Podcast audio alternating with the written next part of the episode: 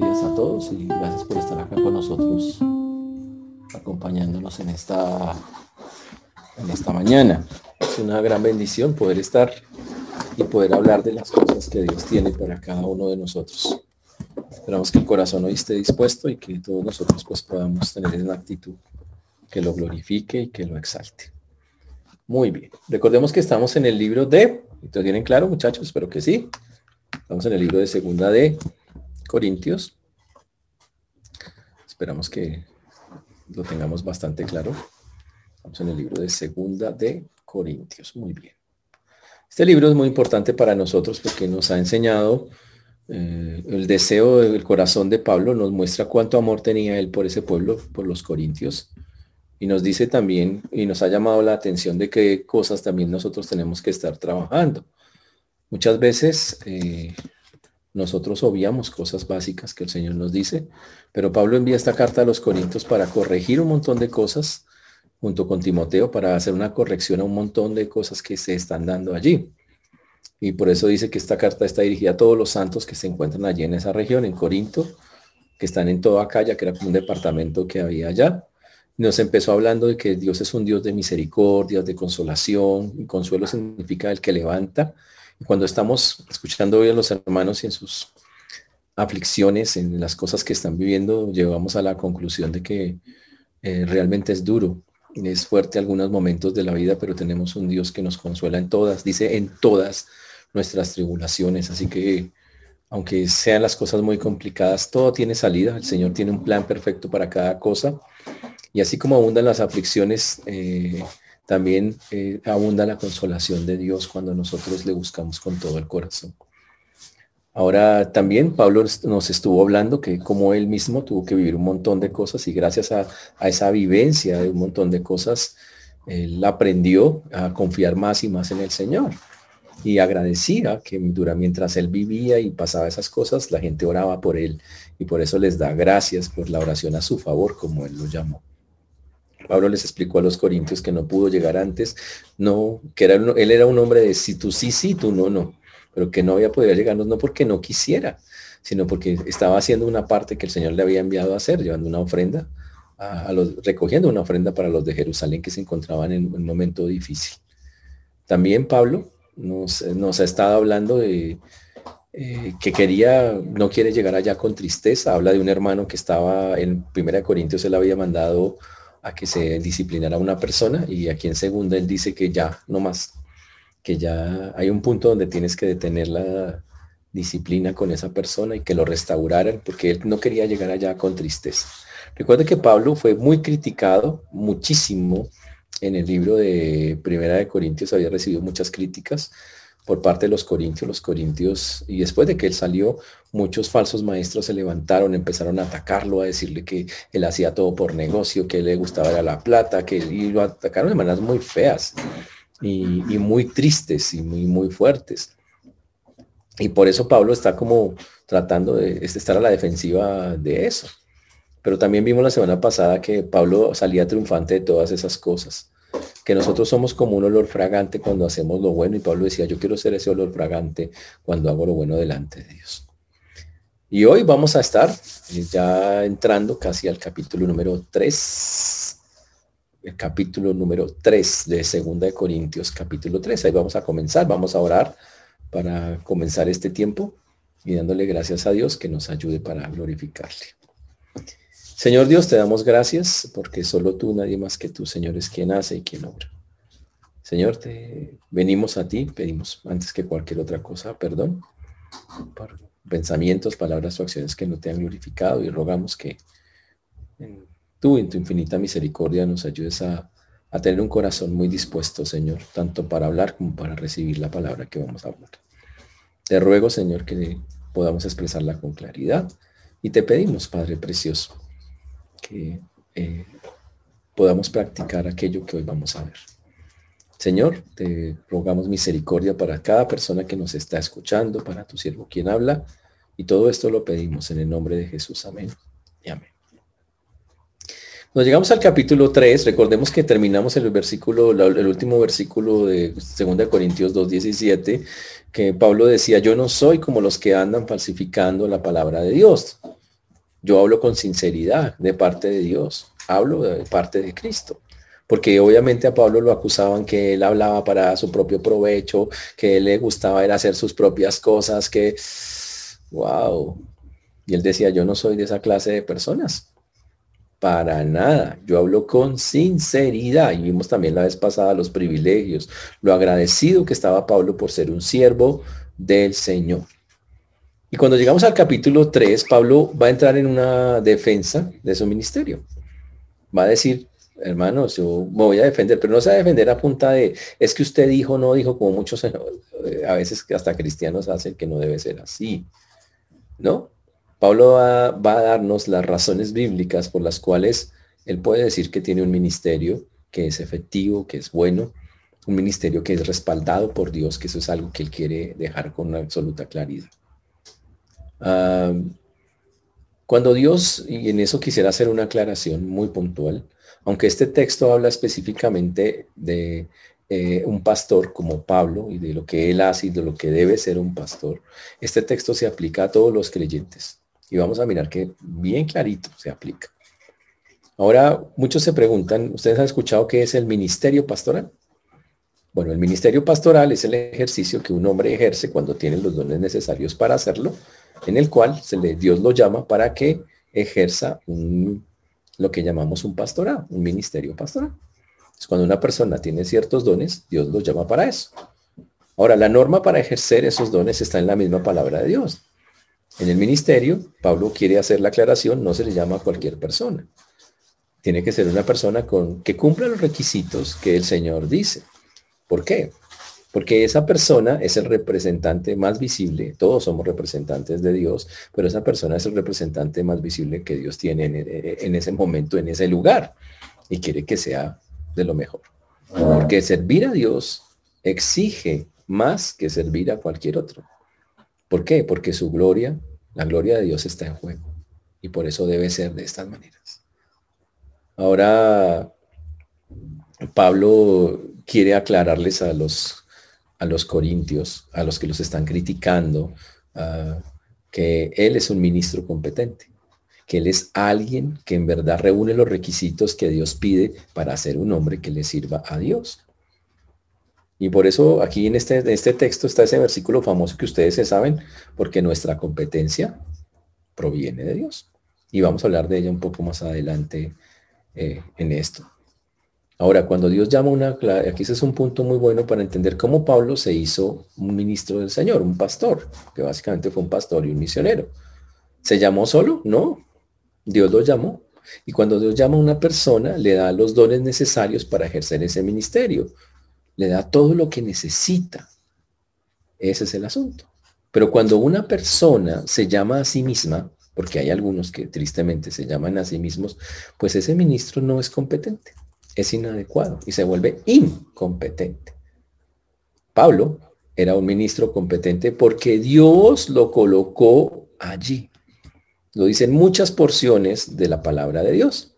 En Hechos 26, 16, por ejemplo, el Señor le dijo, pero levántate y ponte sobre tus pies. Dice el texto porque para esto se para esto he aparecido a ti, para ponerte por ministro y testigo de las cosas que has visto y de aquellas en que me apareceré a ti. El Señor dice, yo lo puse a usted. Yo espero que a lo largo de los años que estemos acá en la iglesia, que el Señor nos permita, eh, se estén levantando muchos hombres de Dios, muchos siervos del Señor y seguro entre ellos ojalá muchos o sean pastores, misioneros, evangelistas. Pero si vamos a nombrar pastores es un buen punto para decir, ¿y uno cómo nombra un pastor? Bueno, aquí están algunas cosas que son claras para eso, muy puntuales. Ahora, cuando la, la Biblia dice que hay unos requisitos, eso, pero el primer requisito es que Dios los llame. Que Dios diga, oiga, yo estoy llamando a usted al pastorado Estoy llamando a que usted tome ese ministerio, a que haga y ejerza ese tipo eh, de cosas. Wow. Y aquí está claro que el Señor lo llamó y le dijo, Pablo, yo quiero que usted sea eso. ¿Cómo lo va a hacer el Señor hoy? Bueno, igual que no, usted no va a oír una voz que le diga, venga Juan, haga tal cosa. No, no, no es eso. Pero hoy, obviamente, el Señor va a poner en el corazón de personas un deseo de llevar su vida con Dios sirviéndole en una manera específica llamada el pastorear o tal vez en las misiones. y eso fue lo que le pasó a Pablo. Pablo sintió eso, el Señor se lo puso en su corazón y por todas partes de sus escritos, Pablo recuerde que escribió casi medio Nuevo Testamento, Pablo llega y nos dice que Dios lo llamó y lo llamó, llamó y lo constituyó, lo puso, lo, lo afirmó. Por ejemplo, solo para darles un ejemplo de, en 1 Timoteo 1.12 dice, doy gracias al que me fortaleció, a Cristo Jesús nuestro Señor, porque me tuvo por fiel poniéndome en el ministerio. Como les decía, en estos años, con la visión 2030, recuerden que la visión 2030 es fundar muchas iglesias de aquí al año 2030 que tiene la Federación Bautista, que esa es nuestra intención, necesitaremos muchos pastores, pero necesitamos que esos hombres sean, ojo, ¿Quién los pone? Que los ponga el Señor. No que ellos mismos se pongan. Y ustedes van a participar activamente en ese proceso. Eso es algo que ustedes tienen que saber. ¿Y cómo lo van a hacer? Pues van a evaluar a esas personas. Ustedes van a tener que llegar y mirar y decir, o incluso si son miembros activos de la iglesia, votar y decir, este hombre es un, está llamado a eso o no está llamado. En iglesias como las de nosotros, la iglesia aprueba o desaprueba a una persona si está llamada al pastoreo. Por eso es muy importante que ustedes tengan atención y tengan claro qué se necesita para que un hombre llegue a ese punto. Pablo nos está diciendo que no, que Dios nos llame, que Dios los llame. ¿Ok? Esa es la primera cosa que está claro. Ahora, Pablo le están diciendo que él no es competente. Los falsos maestros que están en Corinto, porque cuando él salió se quedaron unos falsos maestros, lo calumnian, le dicen cosas, le dicen mentiras sobre Pablo y, lo, y le dicen que él no es un tipo competente, que él no, tiene, no es un maestro con autoridad, que le enseña mentiras demoníacas. wow. Eh, y él dice, no, y él no es bueno para el ministerio, él no sirve para esa vaina. Uy, ahora Pablo tiene que responder, pero lo interesante es que Pablo va a responder como hay que responder, como responde un cristiano. Qué chévere. No va a responder a punta, venga, no, venga a saber cuántos son. No, no, no, no, eso no es bíblico. Pero sí va a llegar y Pablo iba a decir, bueno, muchachos, pongámonos serios, respondamos a esto. Y lo va a hacer. Y Pablo tiene que hacerlo porque debe defender. Él va a seguir sirviendo a los corintios y los corintios tienen que tener tranquilidad de que están ante un hombre que en verdad es competente para servir al Señor. Ahora, Pablo, ¿cómo va a demostrar eso? Entonces Pablo comienza haciendo una pregunta. ¿Comenzamos otra vez a recomendarnos a nosotros mismos? Está en, Segunda de Corintios, capítulo 3, versículo. ¿O tenemos necesidad como algunos de cartas de recomendación para, para vosotros o de recomendación de vosotros?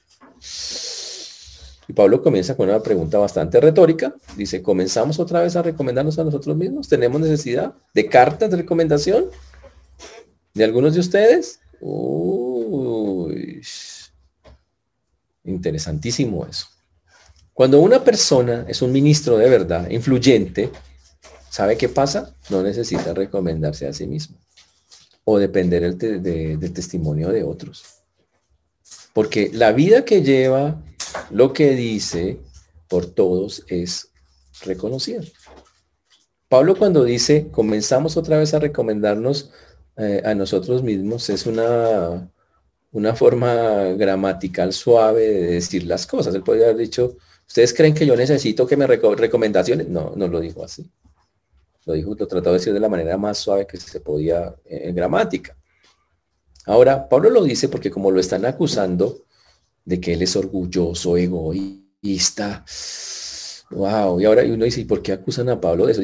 ¿Sabe que cuando Carlos escribió Primera Corintios, las los falsos maestros lo acusaron de que él era todo ostentoso en Primera de Corintios, que él se la pasaba diciendo que él hacía y que no sé qué, porque Pablo dijo algunas frases que de los que ellos se agarraron para decir esa clase de cosas, de que él era un hombre muy orgulloso, de que es que yo soy lo que soy por la gracia de Dios, como Pablo decía siempre, y la gente se cogía de cada palabrita para molestarlo. Entonces Pablo hace la, aclaración de que él no tiene la más mínima intención de gloriarse, de mostrarse como una persona orgullosa, que él no se va a recomendar a sí mismo. Nada, absolutamente nada de eso. Es más, más adelante en esta misma carta, el, Pablo dice, porque no es aprobado el que se alaba a sí mismo, sino aquel a quien Dios alaba. Segunda de Corintios 10, 18. Y es verdad. No es aprobado el que se alaba, yo apruebo a este, a este. Ese no es el que Dios dice que es aprobado, aquel a quien, a quien Dios alaba. Este sí es el que es aprobado por el Señor. Ese es el punto de eso.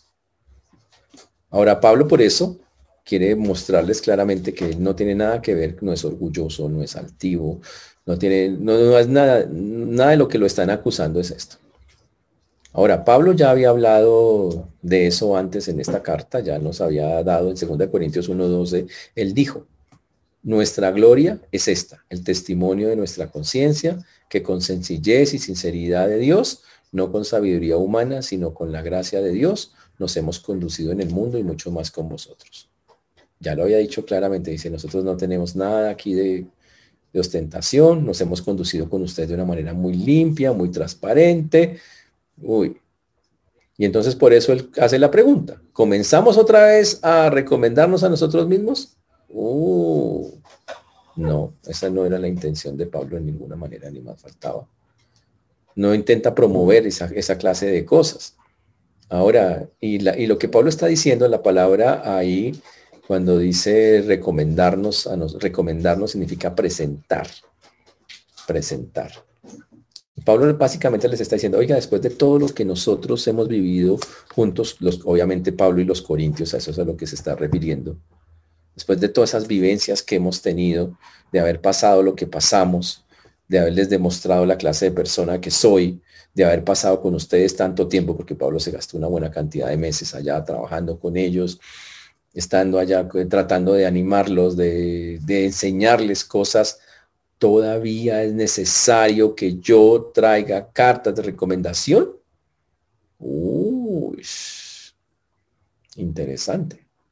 Es más, ellos habían experimentado la, lo que, como Dios respaldaba a Pablo y muchas cosas así. Dice, o tenemos, sigue el texto diciendo en 2 Corintios 3.1, o tenemos necesidad, como algunas, como algunos, de cartas de recomendación para vosotros o de recomendación de vosotros. En ese tiempo, los falsos maestros sí sabe que buscaban cartas de recomendación. Y las cartas eh, normalmente en, la Biblia se utilizaban para presentar a personas a quienes no las conocían. Entonces, mm, en los libros de Nehemías, del Antiguo Testamento, uno puede encontrar que, mire, aquí están las cartas pues, de recomendación de esta persona. Hoy en día eso se usa para tumbar a la gente, ¿no? Mire, uy, esta carta que tal persona me hizo, y tristemente hoy es algo que es pero en esos tiempos fue algo muy bonito, muy chévere. La gente, aquí están mis cartas de recomendación, había era algo muy, muy chévere. Y era para que las personas tuvieran confianza en esas personas cuando eran presentadas. Pablo mismo, cuando fue a perseguir cristianos, ahí vine que llevaba cartas de recomendación del concilio, que para poder coger a los cristianos y llevarlos presos. Eso fue antes de que él se convirtiera. Cuando los falsos maestros llegaron a Corinto, esos falsos maestros trajeron cartas de, recomendación, supuestamente de la iglesia de Jerusalén, y las, aceptaron, las usaron para que en Corinto los recibieran. O sea, tremendo. Ellos, y ahora dice, ¿cómo conseguían las cartas? Bueno, los falsos apóstoles, esas cartas las conseguían porque llegaban y buscaban primero adeptos, hacía que firmaran y después ¡pum! se iban sacaban el provecho de lo que querían y después llegaban y llegaban a otra iglesia a hacer lo mismo, sacaban el provecho. ¡Wow! En pocas palabras, esas cartas de recomendación eh, se las entregaban los mismos creyentes engañados y después ellos las usaban para ir a otro lugar y hacer exactamente lo mismo y así. Pablo dice, yo no soy como ellos, yo no necesito esas cartas escritas de recomendación para probar que yo soy un siervo de Dios. Mm, porque ustedes conocen mi vida como ha sido a lo largo de los años. Una vida dedicada a la predicación, a la piedad, ha sido sincero, Dios me ha respaldado, pero ustedes son necios. Y, y eso parece que no les vale. Y entonces Pablo utiliza un argumento increíble. Le dice, ¿sabe qué? ¿Quiere ver mis cartas? Se las voy a mostrar, señores. Y le saca, eso es muy chévere lo que le dice Pablo, y un bonito pasaje. Dice, nuestras cartas sois vosotros, escritas en nuestros corazones, conocidas y leídas por todos los hombres, siendo manifiesto que sois carta de Cristo expedida por nosotros, escrita no con tinta, sino por el Espíritu, sino con el Espíritu del Dios vivo, no en tablas de piedra, sino en tablas de carne del corazón. Uy. Los eh, falsos maestros presentaban cartas escritas a mano. Mira, aquí está, me recomienda el Ministerio Funerario, el me recomienda, es un ejemplo más o menos así, tal. aquí está, y los sugieres me recomiendan, eso es eso.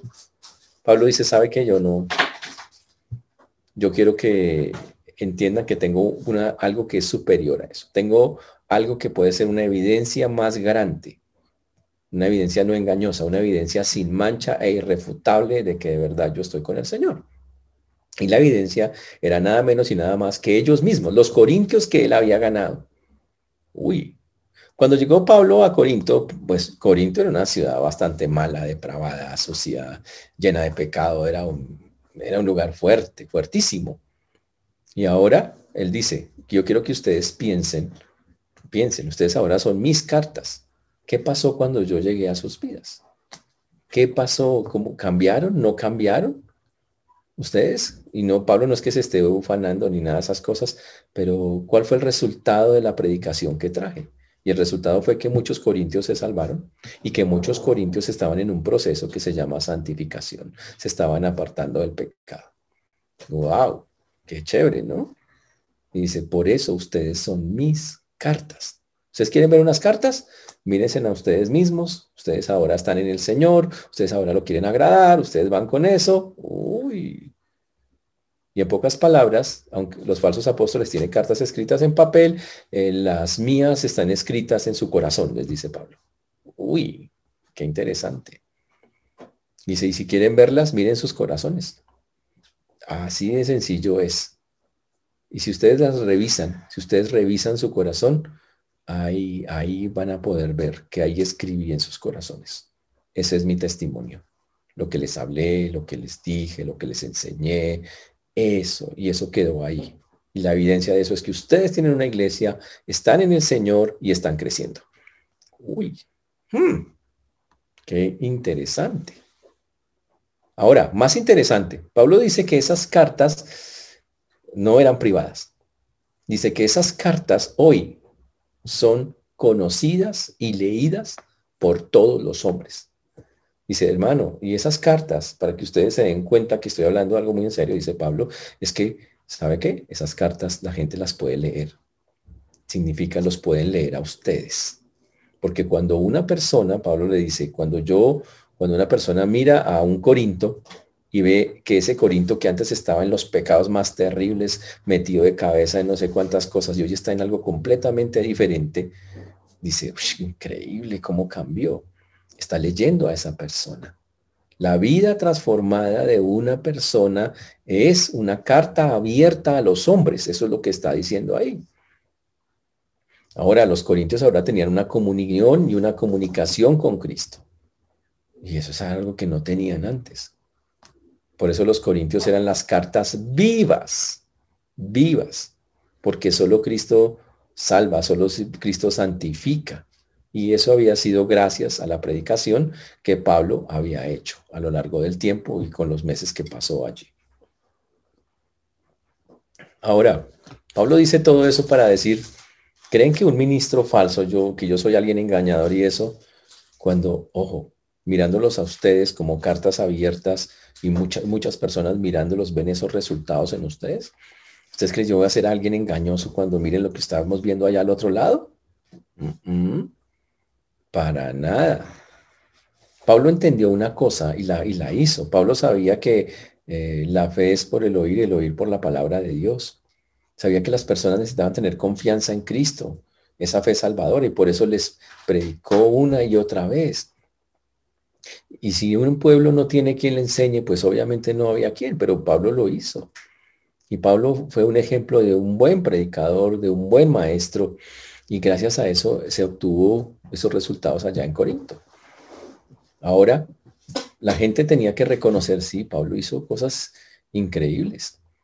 Ahora, Pablo no dijo que él era el que había escrito la carta, nunca dijo eso, no dice, es que yo escribí la carta, no, no, no, no, no, él te era claro que la carta la escribe el Señor.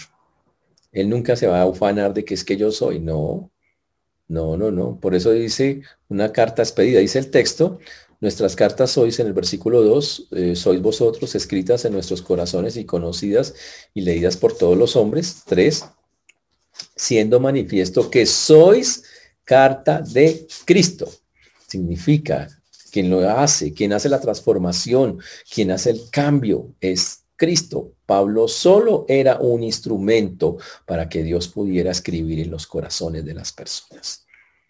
Y si una persona dice que quiere servir al Señor, tendrá que tener eso también claro. Es un simple instrumento para que Dios, a través de Cristo, escriba en los corazones de las personas. Nada más allá de eso.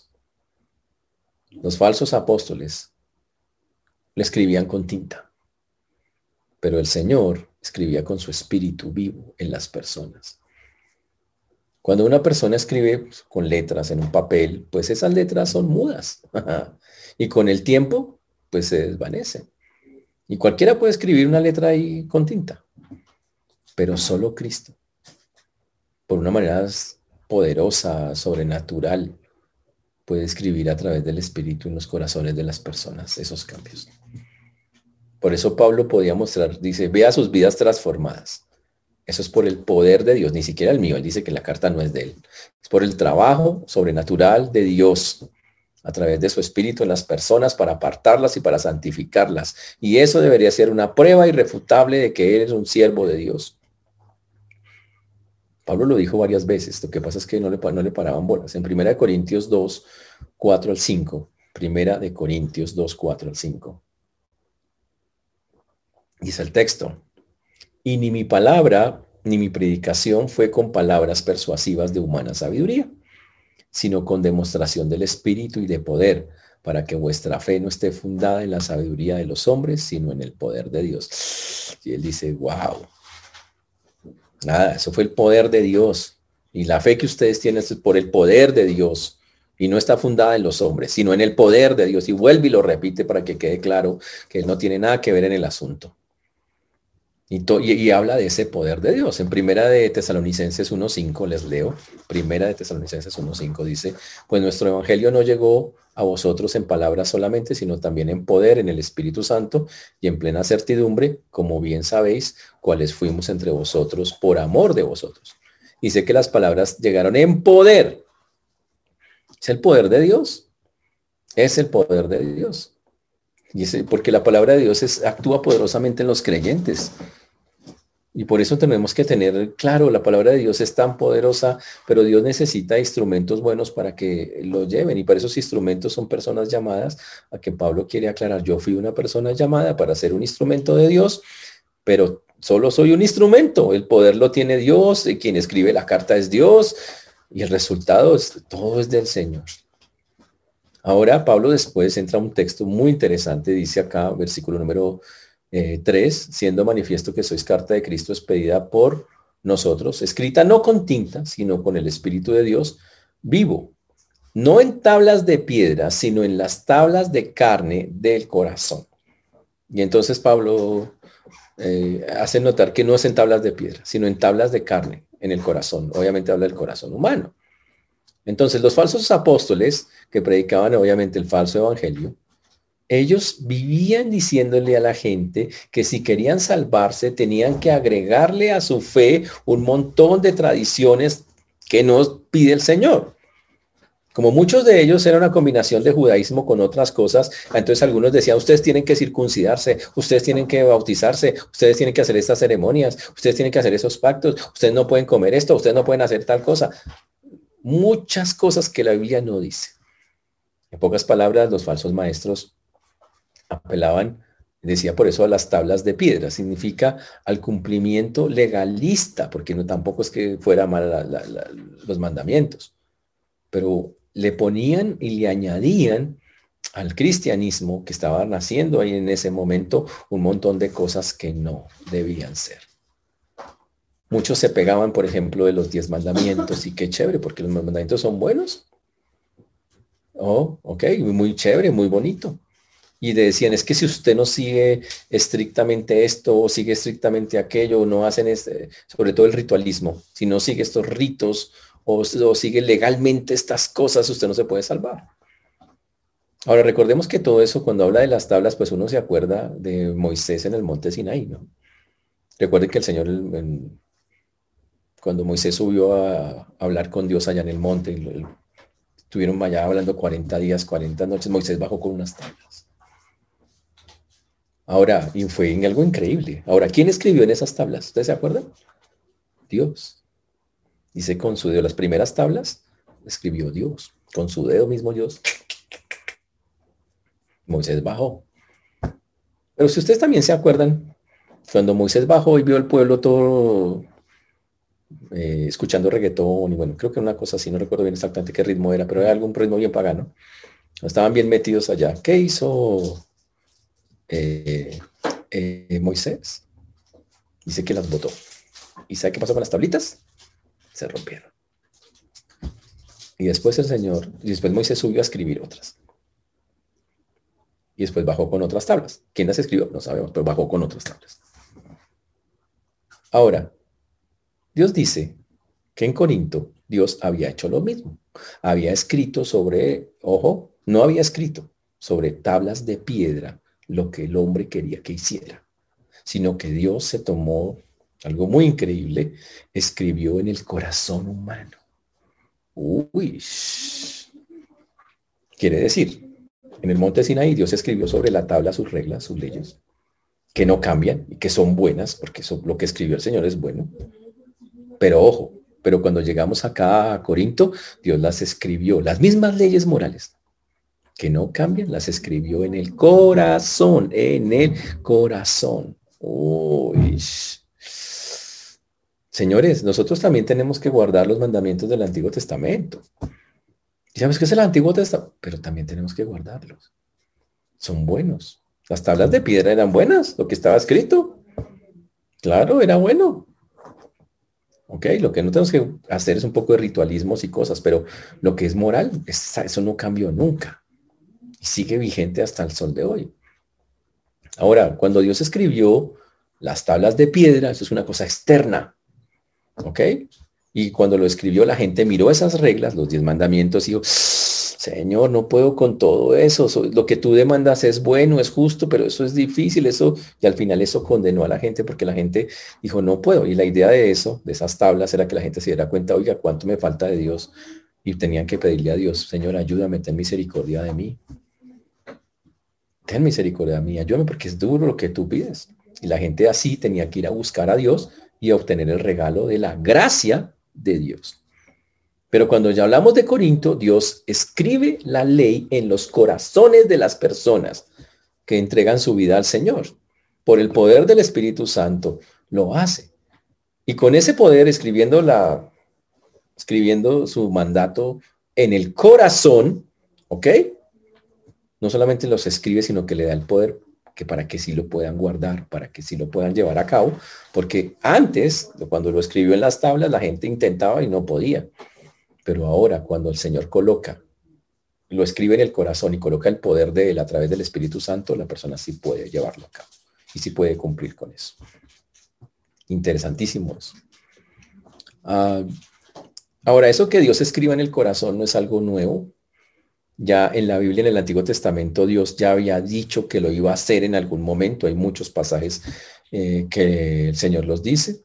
Me gusta mucho el de Ezequiel, que dice, y les daré un corazón y un espíritu nuevo pondré dentro de ellos y quitaré el corazón de piedra en medio de su carne y les daré un corazón, eh, le daré un corazón de carne para que anden en mis ordenanzas y guarden mis decretos y los cumplan y me sean por pueblo, yo sea por, yo sea por Dios. O sea que Dios iba a cambiar el corazón y, también dice la Biblia y pondré mi ley y en su mente y la escribiré en su corazón y yo seré su Dios y ellos serán mi pueblo, dice Jeremías 31, 33.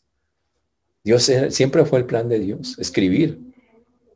Ahora, los falsos maestros escriben en tablas de piedra. Significa hacen un montón de exigencias, defienden un montón de cosas que la Biblia dice que no hay que hacer. Es que tiene que hacer este rito y tiene que hacer este otro para salvarse. No, no, no, no, no, no, no, no. Nosotros ya no estamos en eso, nosotros ya, la Biblia dice que estamos en la gracia y por lo tanto hay que dejar claro que, y hoy podemos también, así no nos pidan cosas, tratar de hacer cosas que la Biblia no pide. Y entre esas cosas que la Biblia no pide puede estar que usted diga, no, es que para salvarse, hermano, usted tiene que dar 5 millones mensuales. ¿Mm? Que usted para salvarse, hermano, tiene que ir de rodillas, subir de rodillas a Monserrate con frijoles en los zapatos. ¿Mm? Que usted para salvarse tiene, y, hoy en día sigue siendo exactamente igual. Los falsos maestros siguen pidiendo, siguen pidiendo para que la gente se salve cosas que la Biblia dice que no. Pablo entonces, defendiéndose, le dice a los, en esta carta a los corintios, les dice, muchachos, Dios escribió en sus corazones. Yo no soy como los que están allá, que les ponen a ustedes una cantidad de condiciones. No, aquí mismo Dios a ustedes los transformó, Dios los trabajó, los sigue haciendo y va a terminar el trabajo que comenzó en cada uno de ustedes. Ahora, eso es algo muy, muy interesante, pero y también recordemos algo. Lo que pasó en el monte Sinaí fue muy bonito, muy chévere que Dios eh, les diera la ley, pero el milagro de la salvación es todavía más grande que Dios escribe en el corazón de una persona, wow, eso es algo fuera de serie, es una cosa mm, increíble, absolutamente increíble. Ese es el asunto. Por eso la ley de Dios, ok, que quede claro, escrita en el corazón de una persona, no, anula las leyes escritas en piedra. O que quede claro, eso quiero dejar bien puntual, que una cosa no anula la otra. O sea, todo lo moral que Dios escribió no es anulado porque alguien, eh, porque Dios ya escribió en nuestro corazón sus leyes y sus mandatos. Ojo con eso. ¿Qué quiere decir? Que muchas cosas del Antiguo Testamento, las leyes morales de Dios siguen vigentes el día de hoy. Eso es lo que quiere decir de manera literal. ¿Ok? Ahora, el Señor en el libro de Marcos 12, 30, 31 resumió todo eso y dijo la respuesta de Jesús se resumió de una manera. Dijo, amarás al Señor, vamos a leerlo acá, amarás al Señor tu Dios con todo tu corazón, con toda tu alma y con toda tu mente y con todas tus fuerzas. Este es el principal mandamiento y el segundo es semejante, amarás a tu prójimo como a ti mismo. No hay otro mandamiento mayor que estos, dice la palabra de Dios. Y por eso ahí dice el Señor, quiere, el Señor unió el antiguo con el nuevo y dijo, amarás el resto, toda la ley y los profetas, que eso es el Antiguo Testamento, se resumen que amarás a Dios con todo tu corazón, con toda tu alma y que amarás al prójimo. Diciendo, Dios los pegó y dijo, todo sigue, tenemos que utilizar esa parte moral del Antiguo Testamento todavía ah, el día de hoy. Ahora, y eso es algo muy chévere. Ahora, Pablo dice después en el versículo 4, segunda de Corintios 3, 4, y tal confianza tenemos mediante Cristo para con Dios Dice, y tal confianza tenemos mediante Cristo para con Dios. Uy, qué chévere. Y Pablo tenía una confianza gigante en quién? En Cristo. Decía, no, yo, estoy, yo estoy seguro que Dios me llamó, yo estoy seguro. Y por eso Pablo tenía tanta claridad en su ministerio. Si una persona está llamada por Dios, debe descansar en eso. Si Dios lo llamó algo, hermano, hágale, Dios lo llamó, Dios lo va a respaldar. Y Pablo está declarando, yo tengo mi confianza, está plenamente en el Señor. Mire que cuando Dios llamó a Pablo, Pablo nunca cuestionó ese llamado que Dios le hizo. No dijo, no fue como Moisés. Moisés le dijo, pero es que yo. Pablo dijo, listo. Si me llamó, él hará. Y le confió en él plenamente. Y por ser así, Pablo estaba lleno de confianza, de coraje para cualquier instante. Y Pablo sufría momentos complicados, lo perseguían, lo encarcelaban y decía, no, pero el Señor me llamó, yo no voy a dejar de hacer lo que Dios me llamó a hacer. Uy. Y él decía que él tenía esa necesidad de hacerlo, que no podía anunciar nada diferente. Y él dijo, yo tengo que ser así, yo tengo que hacerlo porque Dios me llamó a eso. Y eso habla de la fidelidad de Pablo en este tipo de cosas. Pablo creyó y de ahí en adelante, una vez creyó, Pablo empezó a servir a Dios con todo su corazón, con todas sus fuerzas y nunca desfalleció y le dijeron de todo, usted no sirve, usted. Y él dijo, yo sigo porque el Señor me llamó a esto. Uy, increíble. Ahora, y, la decisión de Pablo, que es la parte más chévere ahí, eh, no solamente la tuvo Pablo, la tuvieron también a los otros apóstoles. Les pegaban, les decían y decían, pero vamos a seguir hablando porque el Señor nos llamó a esto. Ese es el punto. Ahora, eso no es que el tipo se tenía mucha confianza. Pablo es que yo tengo una, una mega confianza en mí mismo. No, Pablo tenía una confianza en Dios. Dice, yo pude hacer eso porque tengo confianza en el Señor. Mediante Cristo para con Dios. Lo dijo de esa manera. Él dijo que por la gracia de Dios soy lo que soy. Y que esa gracia ha trabajado en su vida y que Dios estaba con él. Que Dios lo ha hecho el ministro y que él se agarraba de esas cosas Conclusión, los falsos maestros son arrogantes, son, tienen autosuficiencia. Yo soy, mire lo que yo he hecho, mire lo que eso. Confían en su, entre sus comillas, su supuesta inteligencia. Cuando uno mira a fondo esas palabras, la verdad, lo que dicen son falsos maestros, tienen la mente corrupta. En cambio, en cambio Pablo era un hombre que dice, voy a agradar a Dios mediante Cristo. Ese es el punto principal de, de eso. Y entonces surge ese versículo famoso de autoconfrontación, que ustedes conocen. No que seamos competentes por nosotros mismos para pensar algo como de nosotros mismos, sino que nuestra competencia proviene de Dios, el cual asimismo nos hizo ministros competentes de un nuevo pacto, no la letra, sino del Espíritu, porque la letra mata más el Espíritu vivifica, según Corintios 3, 5, 6, que ustedes se lo saben de memoria. Bueno, muchos acá se lo saben de memoria. Ahora, ahora podemos entender ese versículo aún más en profundidad. Normalmente le hacemos una aplicación, pero aquí vamos a ver su contexto real. Pablo, entonces, dice, eh, después de dar esta explicación, dice, no que seamos competentes por nosotros mismos. Y él quiere aclarar, yo no soy lo que soy porque yo sea un tipo súper inteligente, aunque Pablo puede tener un tipo súper inteligente.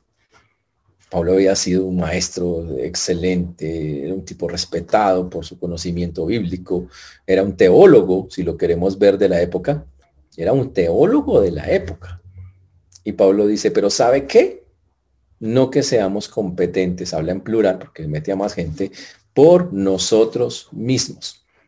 Y Pablo dice, yo no soy, yo no, yo soy delante de Dios, yo soy débil, yo no tengo mayor cosa, yo no tengo sabiduría, toda la capacidad la tengo de Dios. Y Pablo se llamó muchas veces yo soy débil. Pablo dijo, por ejemplo, por lo cual por amor a Cristo me gozo en las debilidades, en, la, en afrentas, en persecuciones, en angustias, porque cuando soy débil entonces soy fuerte.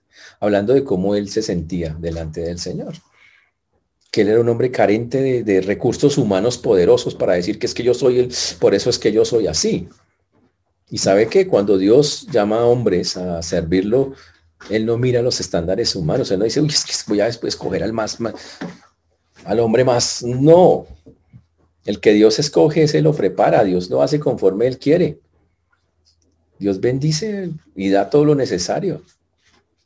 Por eso Pablo dijo en 1 Corintios 1.26, mirad hermanos vuestra vocación, que no sois muchos sabios según la carne, ni muchos poderosos, ni muchos nobles.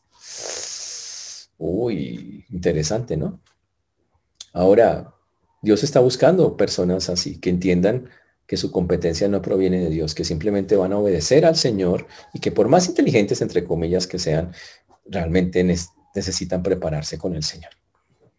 Pablo tenía una mente muy inteligente, brillante, Era un orador reconocido, el tipo era un predicador, ya hablaba los judíos muchas veces y el tipo era fluido, era un hombre, tenía un poder de, eh, de persuasión muy grande, pero Pablo no se apoyaba en eso.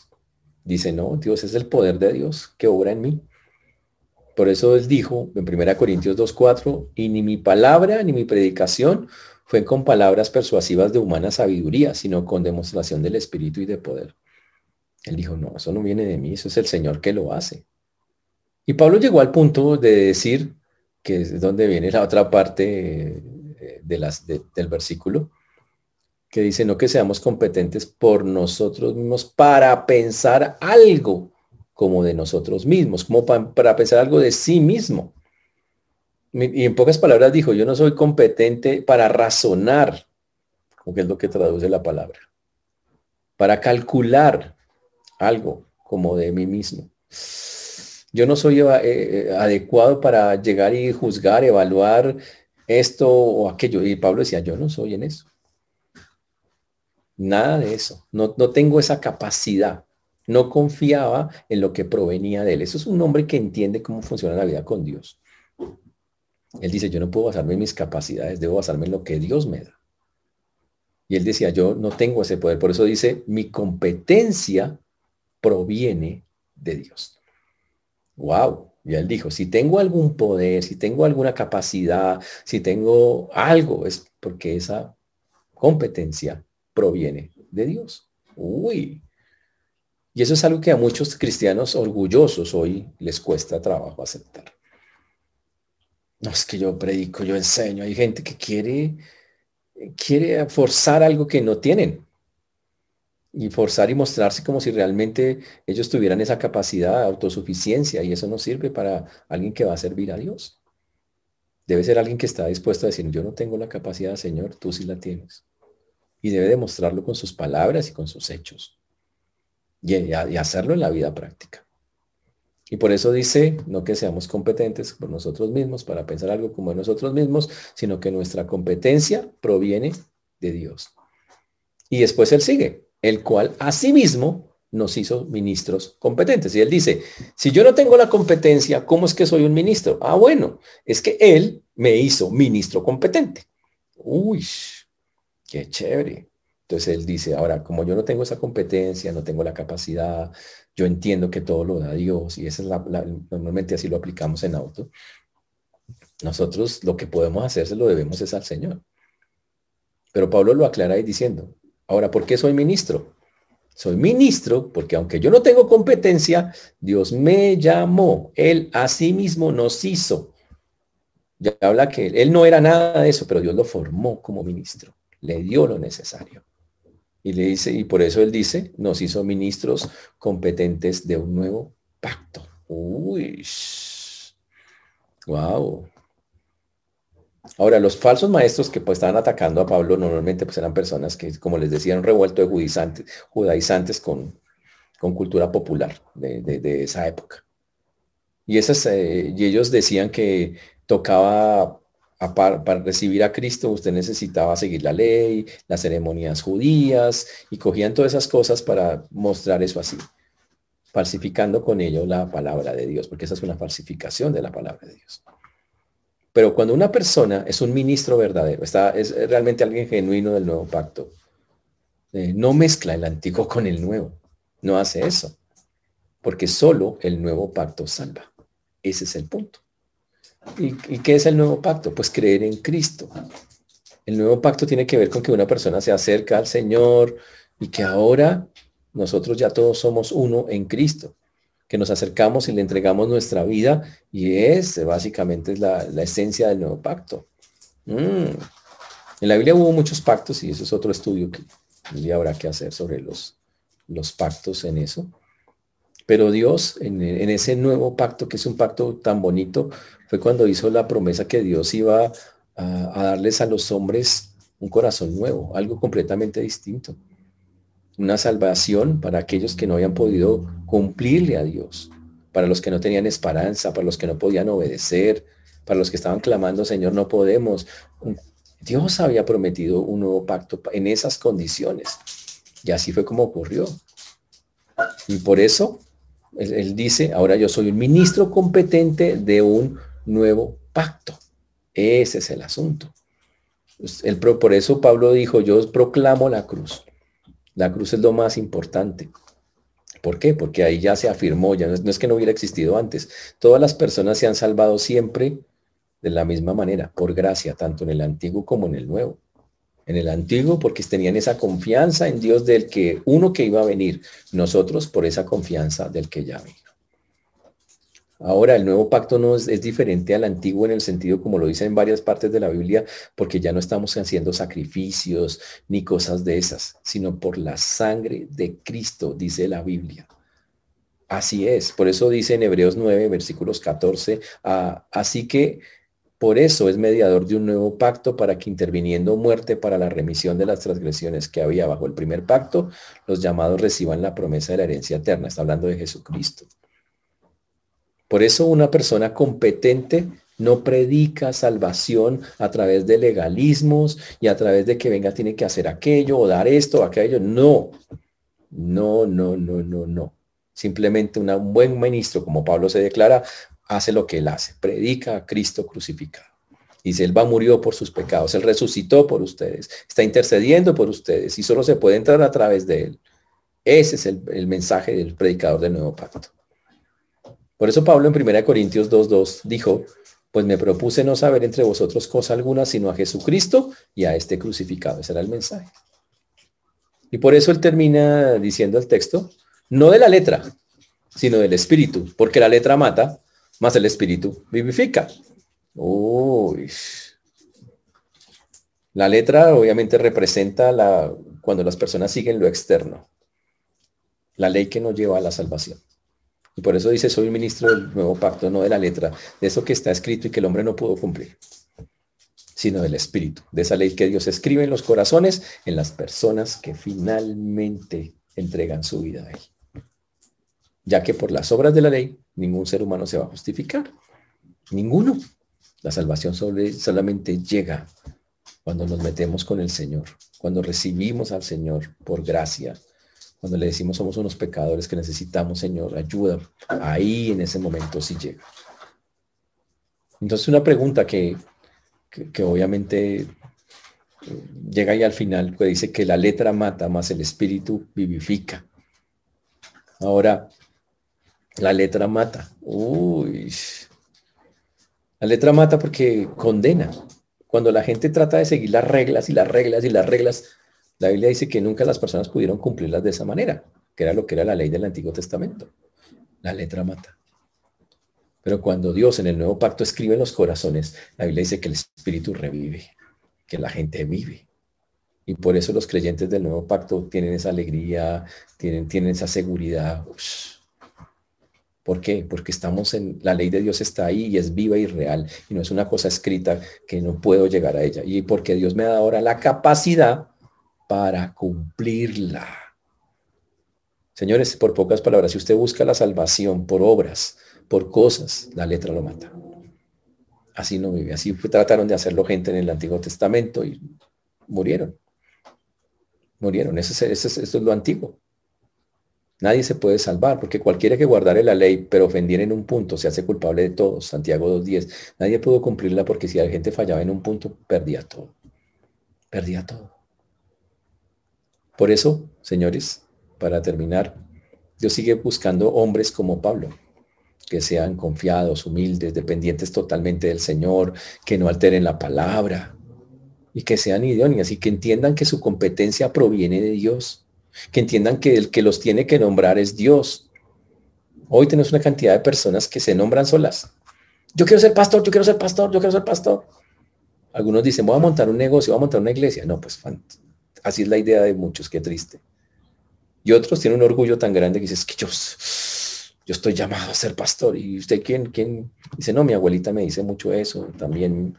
Y entonces yo estoy seguro que estoy llamado por eso. No, no es así. Tiene que ser Dios llamándolo. Y hay un montón de requisitos más, pero este es el primero que Dios lo llame. Y que obvio, eso se nota desde antes. Ese llamado se nota cuando la persona, ojo, puede escribir cartas. Ojo, ser el instrumento de Dios para que Dios escriba cartas en el corazón de las personas. Y entonces estamos ante un ministro de verdad, que es lo que Pablo quiere enseñarnos hoy. En los siguientes años vamos a estar seguramente eligiendo algunos pastores o muchos, ojalá. Y sabemos que, vamos a tener que evaluar que ellos pueden escribir, ser instrumentos de Dios para que Dios escriba en los corazones de otros. Como Pablo lo fue son ministerios efectivos. Porque si nombramos a personas que no lo sean, que no sean competentes para eso, sus resultados no van a ser mayor cosa.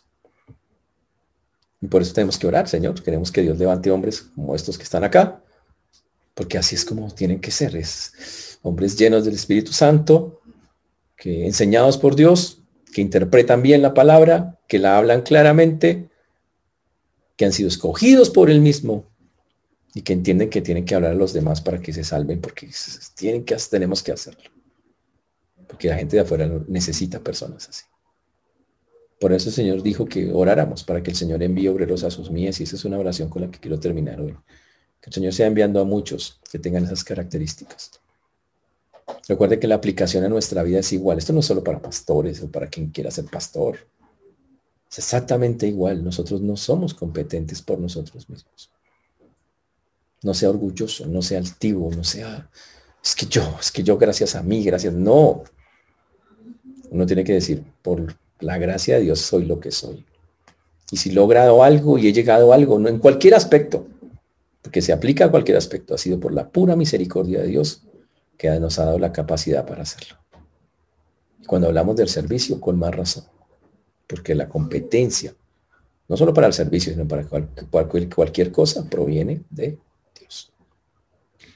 El Señor nos ayude, hermanos, que podamos entender eso, que si hay orgullo nuestro corazón se quite, que podamos ver una generación de hombres y mujeres de siervos, pastores, y no solo pastores, sino personas que van a servir al Señor en cualquier área que el Señor así lo requiera y los llame, pero con un corazón así como este, un corazón que entiende, solo soy un instrumento.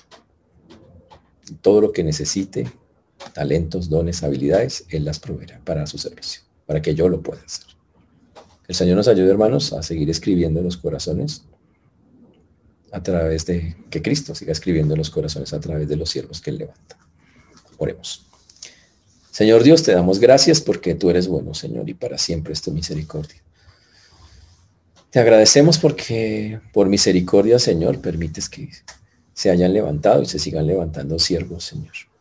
Oramos hoy, como dice tu palabra, porque envíes obreros a tu mies, muchos, montones, hombres, mujeres, en cualquier área, Señor, no solo en el servicio pastoral, sino en todas las áreas de ministerio, en cualquier clase de cosa que se necesite para las obras que están por abrirse, que tú seas levantando ese grupo de personas que puedan entender que si Dios los llama, van a ser obedientes a ese llamado y van a confiar plenamente en que el proveedor de todo lo que necesitan para llevar a cabo ese ministerio es el Señor mismo quita todo orgullo de los corazones, que se pueda levantar Dios, creyendo que de alguna manera nosotros tenemos algo que colocar allí en esos trabajos que nos pones a hacer, sino que podamos humildemente reconocer que tú eres quien ha dado esa competencia para poderla llevar a cabo, Señor. Por eso te damos gracias y esperamos que sigas levantando a muchos instrumentos tuyos, que los uses que los levantes y que los uses, que los podamos nosotros identificar, para que a través, Señor, de ellos proclamando la palabra, tú puedas escribir en los corazones de tantas personas esa ley que de verdad sí salva. A ti la gloria, la honra, la alabanza damos en Cristo Jesús. Amén y amén.